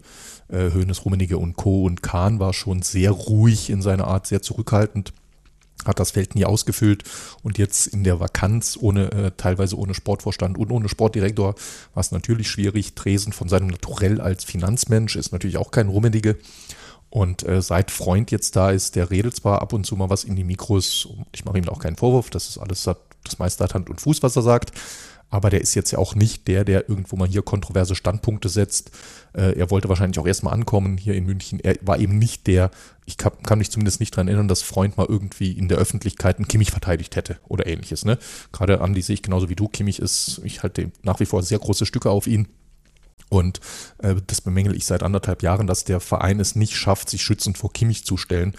Äh, der seit anderthalb Jahren völlig über Gebühr kritisiert wird, auch wenn er vielleicht nicht seine sportlich beste Phase hat, wobei man da wieder, Justin es vorhin angedeutet, die Frage stellen kann, was ist Ursache, was ist Wirkung. Ne? Und da diese Rolle, das ist tatsächlich kurzfristig die größte Vakanz und das kann Eberl, das, das macht er gern. Er wird sich da schon äh, sehr bald in den Doppelpass setzen zum ersten Mal und irgendwas Aufbrausendes sagen. Er wird über die Fans schimpfen, die keine Investoren wollen und er wird ein Thema setzen. Das Thema hat zuletzt niemand gesetzt. Ich habe 100 Stimmen gesehen von der DFL, über mindestens 99 davon habe ich mich tierisch geärgert. Aber ich habe mich nicht einmal über jemanden vom FC Bayern geärgert, weil die einfach nichts gesagt haben. Dresden hat mal irgendwo so eine hohle PR-Phrase dazu von irgendeinem schlechten KI-Generator gesagt, warum, wieso Bayern mit Ja gestimmt hat. Mehr ist nicht passiert zu dem Thema von Bayern. Weil aus verschiedenen Gründen niemand das wollte. Tuchel ist, ist nicht Tuchels Thema, außerdem der kommt aus England und von Paris, wenn du so willst. Der ist äh, nicht allzu kritisch gegenüber Investoren und wie gesagt, Freund äh, er ist hier eher ja, zwar eine Führungskraft, aber jetzt keine von der allerersten äh, Reihe und sieht da auch nicht seine Aufgabe drin, auch nachvollziehbar. Äh, Dresen war da jetzt auch zumindest nicht der, der populistisch und schon gar nicht aggressiv auf Konfrontationskurs zu den Fans gegangen wäre. Ihm wird ja auch ein äh, ganz gutes Verhältnis zur aktiven Fanszene in München nachgesagt. Er ist auch klug und clever, das zu behalten. Aber da fehlt was. Und diese Vakanz, also konkrete Beispiele unter anderem wären gewesen, Kimmich verteidigen, Fans kritisieren oder ähnliches diese Rolle einzunehmen und da dem FC Bayern wieder ein Gesicht zu geben, das dann auch wiederum kritisiert wird, aber das da auch äh, dann damit wie ein Schutzschild vor dem Team, vor dem Verein steht, das ist, glaube ich, die kurzfristig wichtigste Rolle für ihn. Ja, das ist sehr gut formuliert. Äh, will noch dazu ergänzen, dass es jetzt nicht deine, dein Wunsch ist, dass Eberl auf die Fans losgeht. Ähm, nicht, dass das hier wieder falsch, falsch von irgendjemandem äh, verstanden wird, sondern es geht wirklich darum, diese Themen einfach auch bewusst zu setzen. Äh, das, das alte Hönes-Spiel, was Hönes ja früher genau. in Perfektion gemacht hat, wofür er irgendwann das, das Gefühl auch verloren hat, weswegen wir immer häufiger auch das Gefühl hatten, er ist eher der peinliche der peinliche Opa am, am äh, Weihnachtsesstisch als, als derjenige, der die Themen setzt. Aber ähm, ja, das, das ist einfach was, was Eberl machen muss jetzt und wo, wo ich auch schon seit Jahren eigentlich diese Vakanz ähnlich, ähnlich beobachte wie du. Ähm, und wenn dann mal was gesagt wurde, dann war es oft so, dass tatsächlich gar keine Linie da war. Also, dass man dann ge das Gefühl hatte, Heiner plappert irgendwas für sich, äh, Dresen plappert irgendwas für sich, ähm, dann, dann hast du Freund, der immer darum bemüht ist, dann wirklich auch, ähm, ja, möglichst wenig Angriffsfläche auch zu bieten in den Interviews, äh, was auch irgendwo nachvollziehbar ist, wenn du neu beim FC Bayern München bist. Ähm, aber genau das wird jetzt von Max Eber natürlich, natürlich erwartet, da auch eine Stoßrichtung vorzugeben. Und von dieser Stoßrichtung in der Kommunikationsstrategie ähm, lässt sich jetzt zumindest in unserem Podcast ja auch wunderbar der Faden ähm, zu dem ziehen, was wir auch in der Vergangenheit häufig diskutiert haben, dem FC Bayern auch sportlich wieder ein Gesicht zu geben. Also wirklich auch zu definieren, was wollen wir jetzt eigentlich sein? Soll der FC Bayern München, Georg, du hast es vorhin gesagt, Real Madrid äh, sein, die viel auf individuelle Qualität setzen, die viel darauf setzen, ähm, ja, auch den Gegner mal machen zu lassen und, und sich davon nicht beeindrucken zu lassen und wirklich mit dieser Aura zu spielen. Ähm, ist das der Wunsch des FC Bayern München? Ist es der Wunsch, wieder hinzukommen zu einem sehr offensiven Spiel mit, mit äh, Messer zwischen den Zehen, ähm, à la Hansi Flick und, und teilweise auch Julian Nagelsmann? Oder ist es vielleicht auch der Wunsch, wieder mehr in diese Pep Guardiola-Ära reinzukommen, wo man viel über Ballbesitz geregelt hat, viel über, über Ballkontrolle, über teilweise auch langsames Spiel, aber eben in den richtigen Augenblicken auch schnelles Spiel. Ähm, das ist, glaube ich, eine ganz wichtige Frage, die auch Eberl jetzt mitdefinieren muss im Zusammenspiel mit Christoph Freund. Und ähm, auch das spielt ein bisschen zusammen mit dem, was du gerade so, so mindestens mal zwischen den Linien angedeutet hast. Ich glaube, für den FC Bayern muss es jetzt auch mal an der Zeit sein, dass sie den Sprung hin zu einer neuen Führungsetage schaffen. Sie haben es mit Hassan Salihamidzic und Oliver Kahn nicht geschafft. Deswegen sind Rummenigge und auch Hoeneß wieder deutlich aktiver geworden im Club. Ähm, das ist nicht das, was den FC Bayern in Zukunft voranbringen wird. Äh, man muss es schaffen, dass Hoeneß am Tegernsee bleibt. Und das bleibt er nur, wenn er das Gefühl hat, dass beim FC Bayern gerade alles richtig läuft. Ähm, das hatte er in der Vergangenheit zu selten. Äh, und dasselbe gilt auch für Rummenigge. Also Rummenigge, Gott bewahre, bitte nicht am Tegernsee. Ähm, der, der, der soll gerne Distanz zu, zu seinem ehemaligen Sparringspartner halten. Äh, aber, aber auch bei ihm gilt das natürlich. Ähm, klar, wenn er gebraucht wird und wenn sein Netzwerk vielleicht auch gebraucht wird, dann kann er dem FC Bayern München helfen. Aber der FC Bayern muss in die Zukunft kommen. Und dafür muss er es jetzt schaffen, wirklich auch mit dem neuen Personal, angeführt von Max Eberl als Sportvorstand, ähm, da eine Stoßrichtung vorzugeben, was der FC Bayern München eigentlich sein will und wie er aussehen soll. Und das, das ist eine ganz, ganz entscheidende und zentrale Aufgabe von Max Eberl. Ja, vor allem, weil das auch eine wahnsinnig schwierige Aufgabe ist. Ne? Ja. Wir haben da lange her mal irgendwann drüber philosophiert. Ich glaube, da war Alex noch mit im Podcast, inwieweit das, das überhaupt geht und nach, nachhaltig funktionieren kann auf dem Niveau des FC Bayern mit dem Anspruch, ein Top-3-Verein der Welt zu sein, da so eine strikte philosophische Linie vorzugeben äh, anders formuliert, findest du überhaupt Spieler dafür? Spieler für die Red Bull Leipzig-Linie zu finden, das ist total einfach, weißt du? Da, da gebe ich in irgendeine äh, Statsbomb-Datenbank, gebe ich ein U23, schnell, kann Pressing und hat einen Marktwert zwischen 38 Millionen. Da bekomme ich 17 Spieler, 12 davon kaufe ich mir, vier davon starten durch. Und, und fertig. So scoutet Leipzig seit, äh, seit Jahren. Ist äh, relativ banal, aber ist sehr, sehr erfolgreich. Äh, und die schaffen damit ihre Identität, ihren äh, Red Bull Energy Power Fußball. Und da passt das perfekt rein. Das, was Bayern sucht, ist ja ein bisschen schwieriger. Das hat ja Gründe, dass wir, ne, Justin, wie oft haben wir hier über unseren Ankersechser philosophiert und wie wenig Ideen außer Declan Rice hatten wir jetzt konkret zuletzt, wo wir gesagt haben, die passen von, von äh, der Art, wie sie Fußball spielen und von dem Niveau, auf dem sie Fußball spielen, würden zum FC Bayern passen. Außer Declan Rice und Rodri gibt es da gerade nicht viel und äh, zwei, drei, die bei Real spielen. Und das macht es halt auf einmal richtig, richtig schwierig mit dem Scouting, zu sagen, ey, pass auf, ich gehe diese Linie bei Bayern. Das würde dafür sprechen, da eher einen pragmatischen Ansatz zu wählen, so wie real. Aber das hat dann wieder andere Schwierigkeiten. Also das ist eine, das ist eine sehr, sehr gute Frage, was da, was da in Anführungszeichen richtig ist. Und da bin ich äh, sehr gespannt, wie, wie der FC Bayern sich da zukünftig äh, verhalten und entwickeln wird. Plus das, was Thomas Müller auch jetzt äh, in, Leipzig, äh, in Leipzig, gegen Leipzig gesagt hat, ähm, das ist ja auch ganz entscheidend. Du hast als FC Bayern nicht die Zeit für, für Entwicklung. Das ist nicht der Ort für mhm. Entwicklung.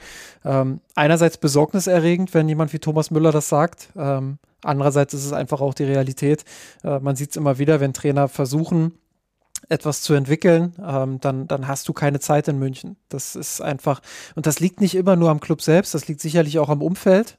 Ähm, das ist einfach so, wenn, wenn Julian Nagelsmann drei Spiele hintereinander unentschieden spielt, dann ist die Kritik riesig, dann, dann geht es sofort los. Ähm, dann kann er noch tausendmal sagen, dass, dass eine Entwicklung dort äh, gestartet wurde und dass eine Entwicklung Zeit braucht. Ähm, das ist eben das große Kontra. Und vielleicht muss der FC Bayern mit Max Eberl auch einen Weg finden, dass Entwicklung wieder mehr möglich ist in München. Dass, dass, dass man von diesen teilweise absurden Erwartungshaltungen auch wegkommt, dass der FC Bayern in jedem Jahr um das Triple spielt und dass, dass der FC Bayern auch mit zwei, drei Transfers sofort wieder konkurrenzfähig um Triple ist. Ich glaube, man muss vielleicht diesen einen Schritt auch bewusst zurückgehen und sagen, wir wollen jetzt wieder sowas starten, wie wir es 2009, 2010 getan haben. Okay, vielleicht erfolgsmäßig ein schlechtes Beispiel, weil Van Raal ja da auch fast das Triple gewonnen hat. Ähm, aber auch da lief es ja in der Hinrunde beispielsweise ziemlich mau.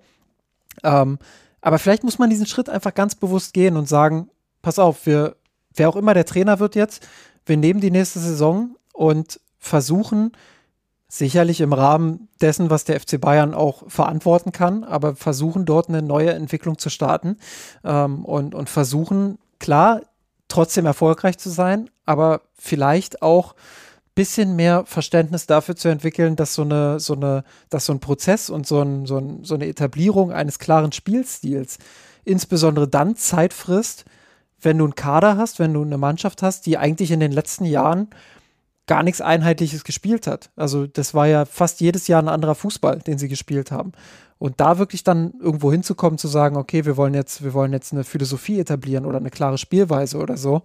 Ähm, ich glaube, das geht nicht ohne weiteres äh, von, von heute auf morgen. Und da gibt es keinen Trainer der Welt, der dir das von, von heute auf morgen sofort etabliert. Jetzt muss man natürlich auch definieren, wie viel Zeit kann der FC Bayern für sowas zugestehen? Das ist äh, eine unfassbar schwere Debatte. Ich glaube, wenn man nach einer Hinrunde nur auf Platz 4 steht, dann ist der Trainer weg. Das ist einfach so.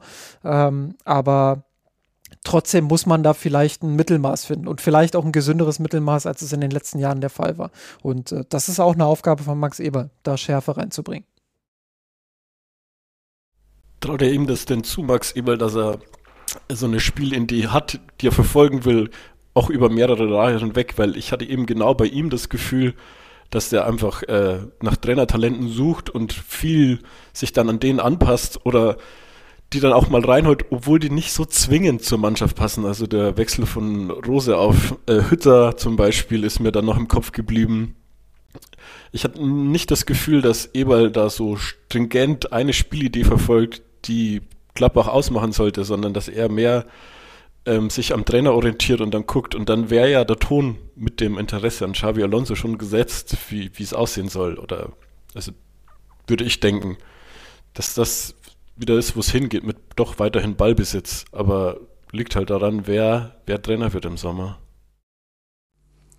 Ja, du, ich sag mal, ganz ohne Ballbesitz geht es ja einfach nicht. Ne? Das, das eint ja alle Spitzenteams äh, ja. letztlich äh, Punkt. Das ist ein Stück weit, das liegt in der Natur der Sache. Du hast einfach die besseren Spieler und äh, die Gegner äh, ziehen sich ein bisschen zurück.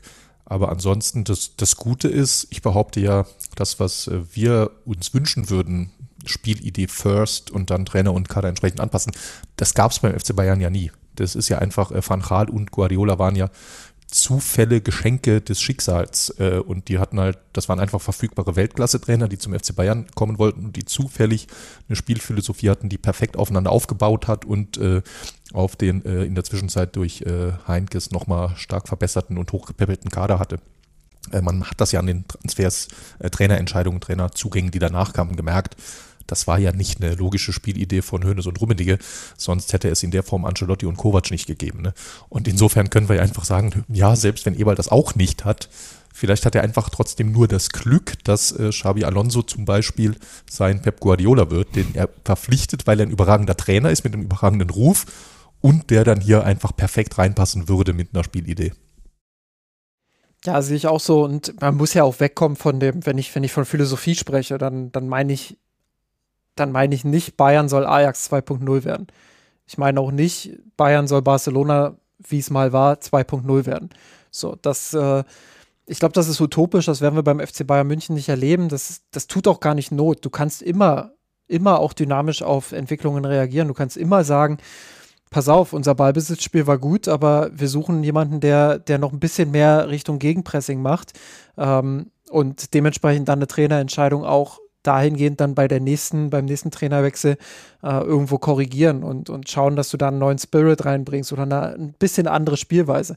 Was ich mir aber wünsche für die Zukunft, ist, dass der FC Bayern nicht von Pep Guardiola auf Carlo Ancelotti auf Nico Kovac wechselt. Weil, also das ist für mich einfach, das, da, da gibt es keine Linie. Also das ist, ich, ich sehe da fußballerisch keine Linie.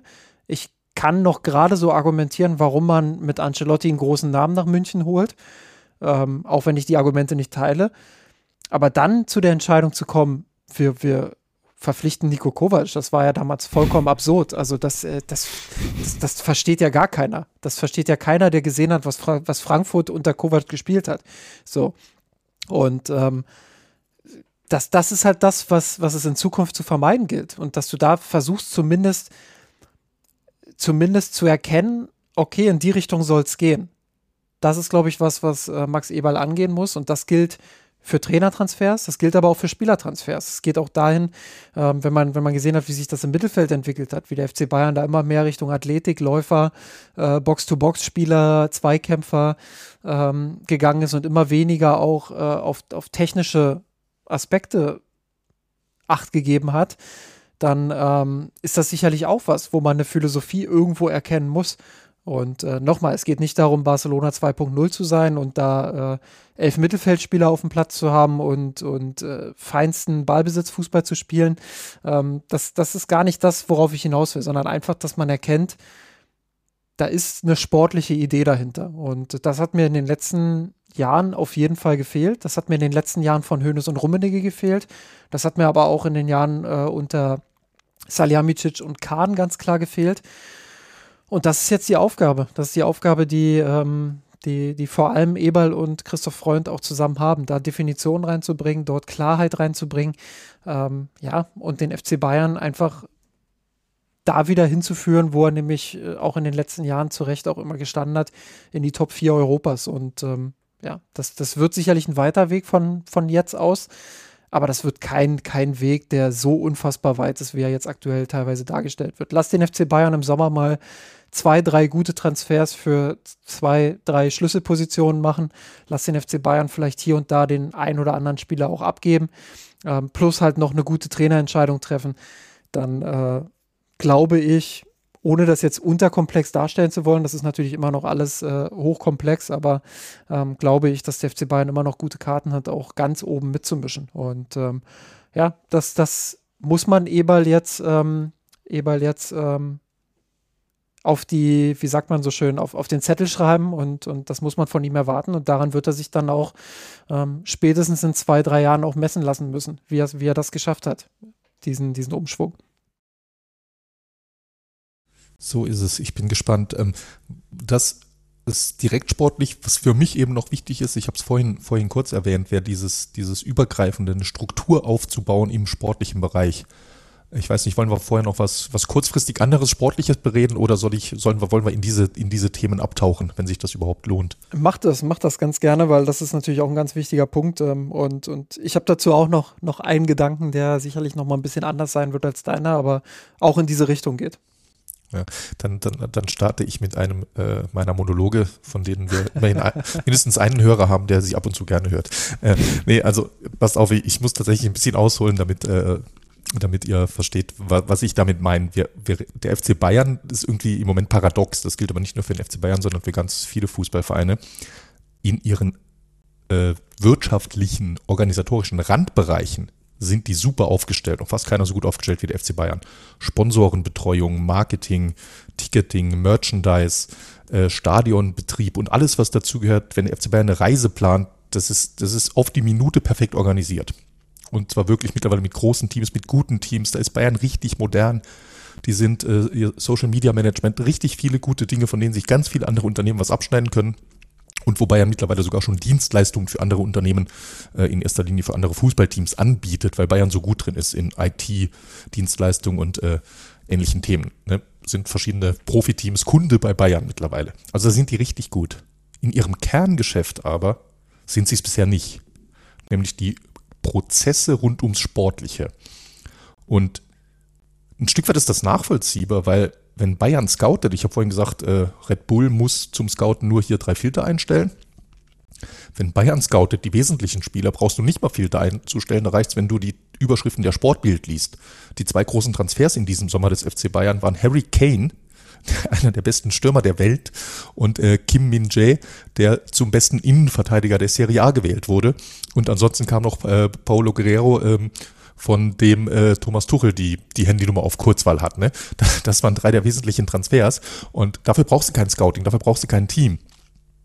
Aber da entwickelt sich gerade was und der FC Bayern ist da, wie gesagt, ein bisschen dahinter, weil in Wirklichkeit passiert halt doch richtig viel.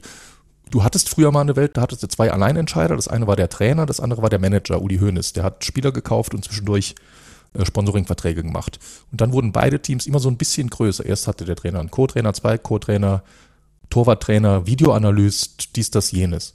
Parallel dazu im Sportlichen, unter Höhnes gab es dann Scouts, viele Scouts, einen Chef-Scout, einen Jugendleiter, äh, Vertragsmanager und ähnliches, aber immer noch in einer überschaubaren Zahl, sodass das jeweils unter diese beiden Häuptlinge gepasst hat. Die hatten jeweils dann ihre, ihre Mitarbeiter und die konnten, wie man so schön sagt, im Business Deutsch direkt an die berichten und das hat gepasst. Jetzt ist es aber so, wir haben da so ein einen Sprung gemacht in den letzten fünf, sechs, sieben Jahren. Mit allem, was an Daten dazugekommen ist, was an IT dazugekommen ist, wie viel größer Scouting, Vertragsmanagement und komplizierter alles geworden ist, dass du mittlerweile 20, 25, 30 Leute hast in dem Team, die alle miteinander verzahnt sind.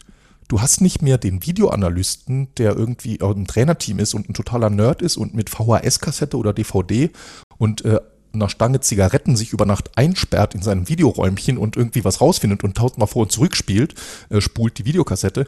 Nee, mittlerweile hast du ein ganzes Team von, du hast Dienstleister, die dir was aufbereiten und auf Knopfdruck hast du tausend Stunden Videomaterial über irgendeinen Spieler.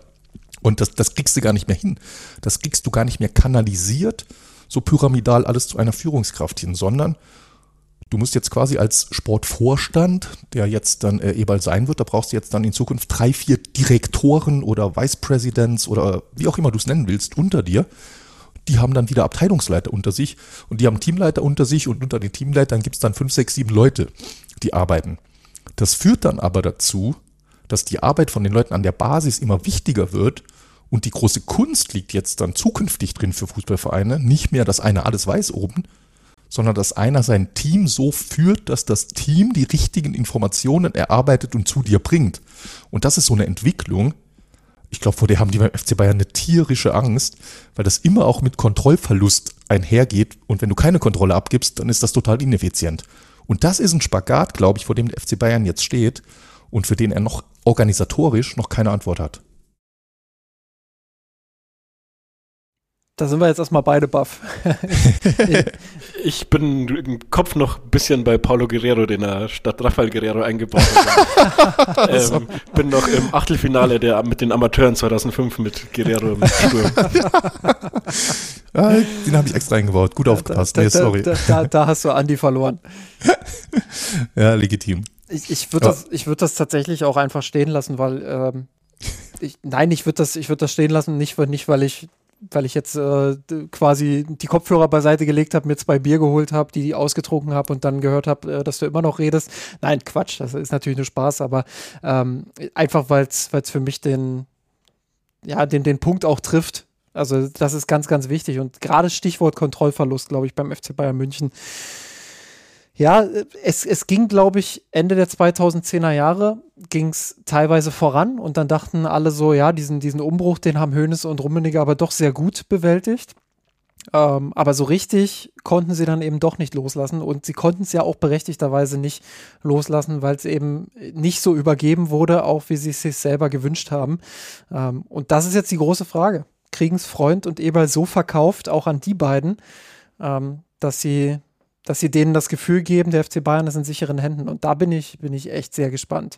Zumal die Situation auch eine sehr spannende ist, ähm, dahingehend, dass, dass, dass Eberl und Freund, ja, Eberl hat Bayern-Vergangenheit, aber nochmal, das ist ja nicht der klassische Bayern-Steigeruch. Also das ist ja nicht so, dass Eberl eine absolute Legende beim FC Bayern München war und äh, jetzt zurückkehrt und ähm, so inszeniert werden kann wie, wie einst Oliver Kahn beispielsweise. Also das ist ja nicht der Fall.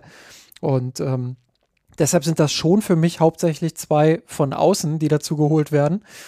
Und das wird ganz, ganz spannend zu beobachten. Das ist für mich der, so ein bisschen auch der Gegenentwurf zu dem, was man vorher probiert hat. Und ähm, das zu beobachten wird, wird hochinteressant. Ich glaube, was damit einhergeht, und das ist der Gedanke, den ich vorhin schon angekündigt habe, ist, mir san mir, so dieses, dieses, dieses Wandtattoo, was an der Sebener Straße wahrscheinlich ein paar Mal irgendwo äh, aufgedruckt ist bedeutet für den Club ja doch einiges. Wenn man mal an der Sebener Straße war und durch diese, durch diese Büros so ein bisschen durch die Büroräume auch tingeln durfte, ähm, dann merkt man da schon auch eine gewisse Grundatmosphäre und, und dass sich die, Mensch, die Menschen dort auch wirklich, ähm, ja, wirklich was drauf, drauf, nicht drauf einbilden, aber dass sie schon auch stolz drauf sind, dass sie eine gewisse familiäre Grundstimmung dort haben in diesem Unternehmen und ähm, dass sie, dass sie diese berühmten offenen Türen in den großen Büros der, der großen Alpha-Tiere haben.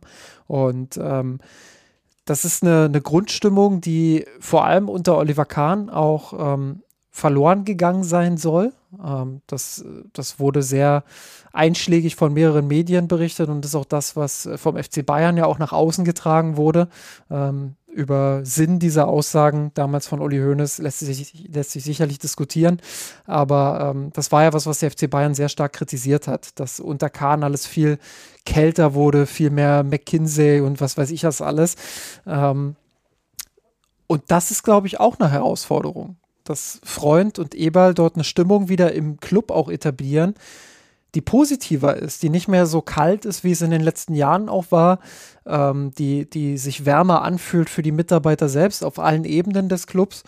Ähm, und das darf man nicht unterschätzen. Das ist, glaube ich, ein ganz, ganz entscheidender Erfolgsfaktor auch für den FC Bayern München, dass, dass, dass sie dort immer wieder ähm, es auch in der Vergangenheit geschafft haben, trotz auch einiger interner Differenzen und trotz einiger Dinge, die in so Unternehmen einfach immer wieder passieren, ähm, dass sie es immer wieder geschafft haben, diese Grundstimmung auch hinzubekommen. Und äh, deshalb glaube ich, dass auch das für Max Eberl ähm, sicherlich auf, auf irgendwo, ich weiß nicht wo genau, aber irgendwo auf dem, auf dem Zettel der Prioritäten steht.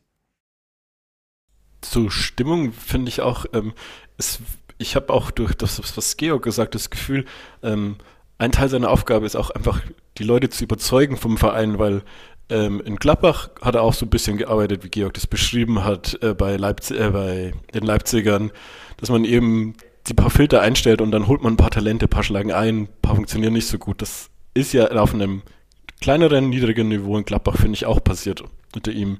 Er hat gern in den Niederlanden, in Frankreich, in der Schweiz eingekauft und da mit Talenten aufgefüllt und der eine hat mal nicht funktioniert, der andere schon.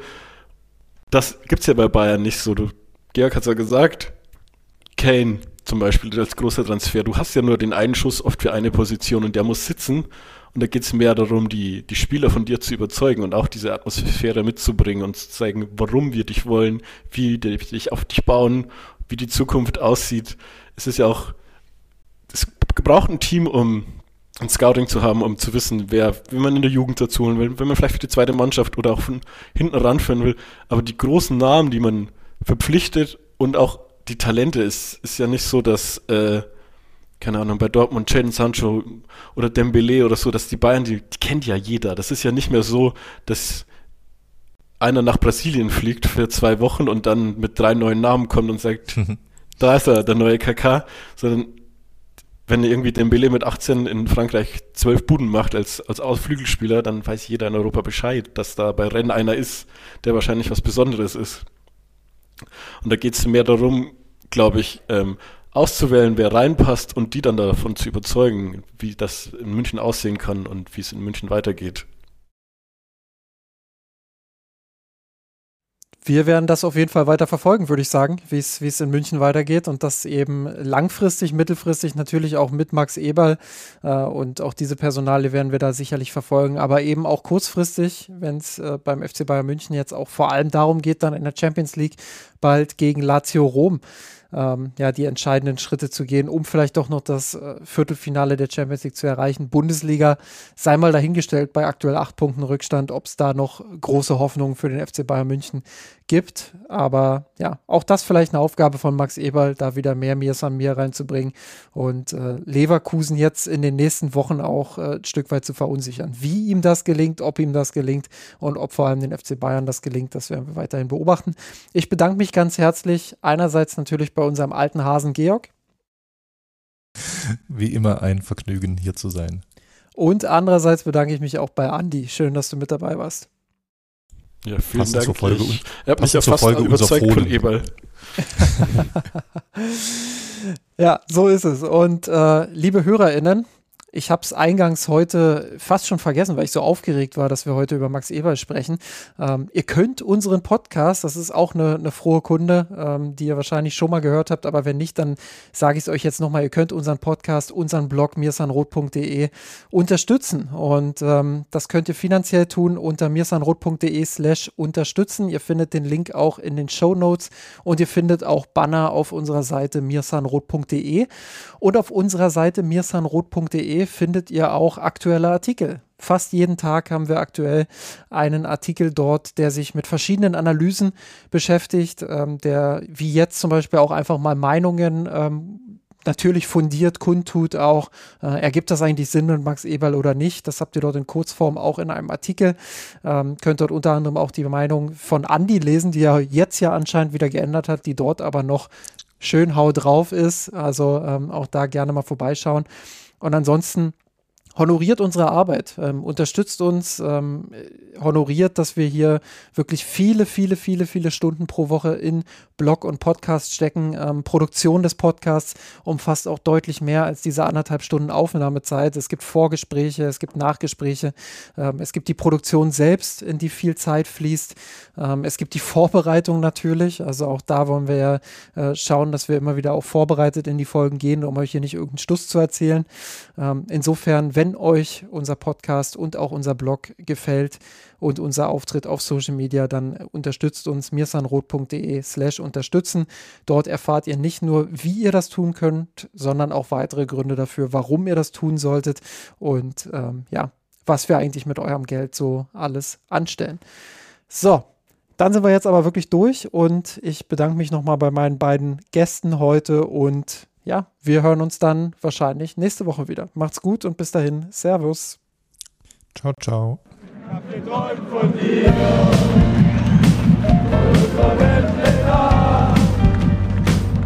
Mia Sanroth, der Podcast. Falls es euch gefallen hat, abonniert uns und hinterlasst uns eine Bewertung in den einschlägigen Podcatchern eurer Wahl.